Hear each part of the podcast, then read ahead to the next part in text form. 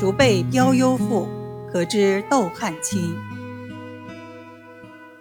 学习针灸的人很少有不知道标幽赋的。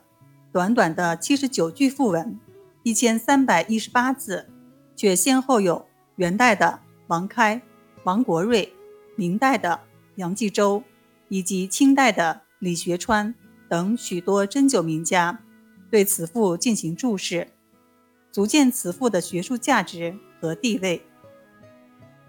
标幽赋的作者名叫窦默，即窦汉卿，是元朝初年的名臣。名医名儒，著名的理学家、教育学家。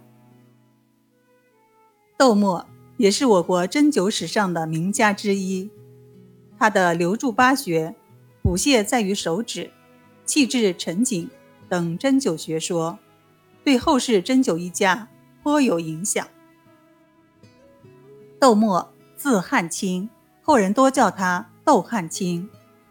他出生于。河北肥乡，祖上为名门望族。窦默幼年即喜好读书，志向坚定。青年时期，蒙古军南下伐金，窦默被俘。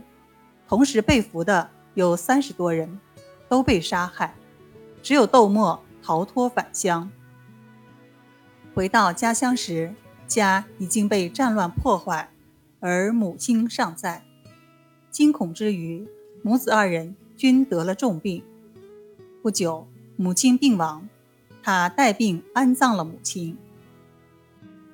为躲避战乱，窦默二十一岁时只身南下，渡黄河，穿平原，投亲友，开始了一生的漂泊生涯。他来到河南的舅舅家，在那里，他虽然寄人篱下，依旧坚持读书。三年后，不知何故，窦默来到了陈州清流河。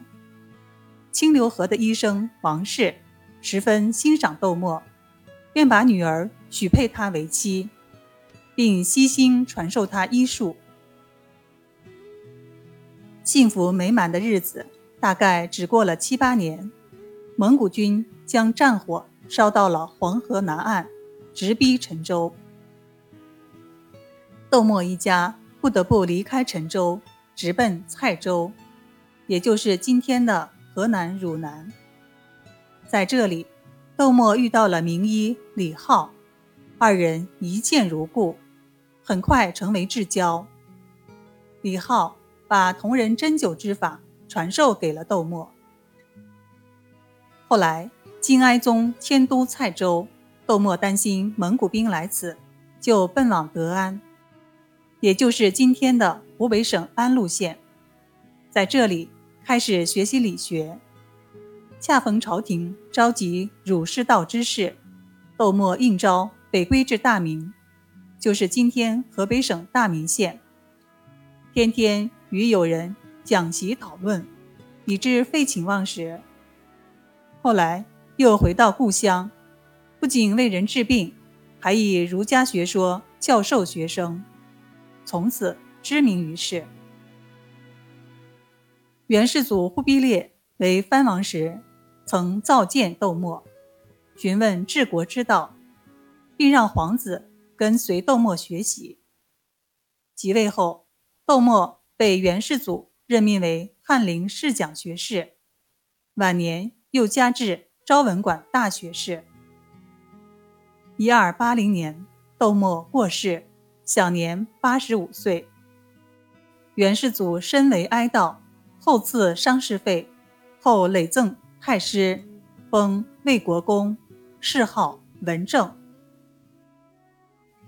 窦默北归以后，在家乡为人治病，且不计钱财，不求报答，只要有病求于门下，不论贫富，皆一视同仁，可见医德之高尚。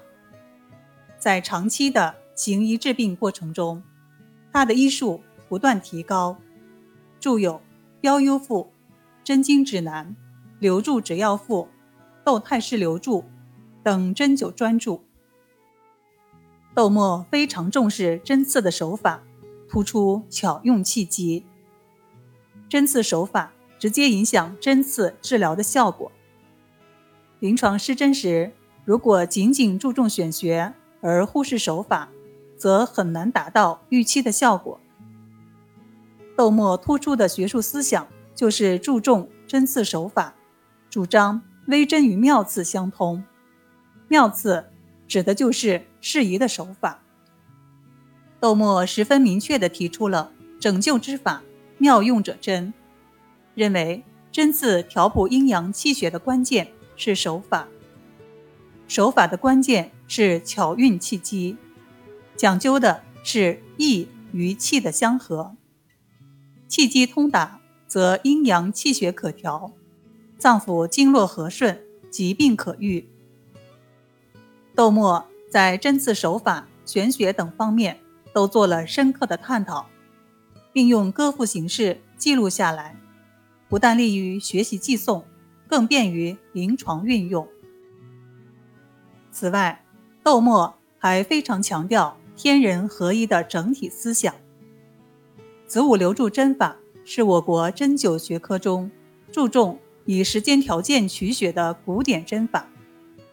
它是基于《内经》里“人与天地相参，与日月相应”的内外统一的整体观，以及阴阳相合、刚柔相配、五行生克等理论，用天干地支的变化规律来推算。人体气血在经脉中昼夜循行流注、盛衰开合的时机，从而选取有五行属性的五腧穴，是以针刺补泻，以求得最佳疗效的针刺手法。窦默概述了子午流注针法，并提出以八脉八穴为主，适当配穴的治法，为后世形成的灵龟八法。奠定了基础。窦默的学术思想对后世产生了极其深远的影响。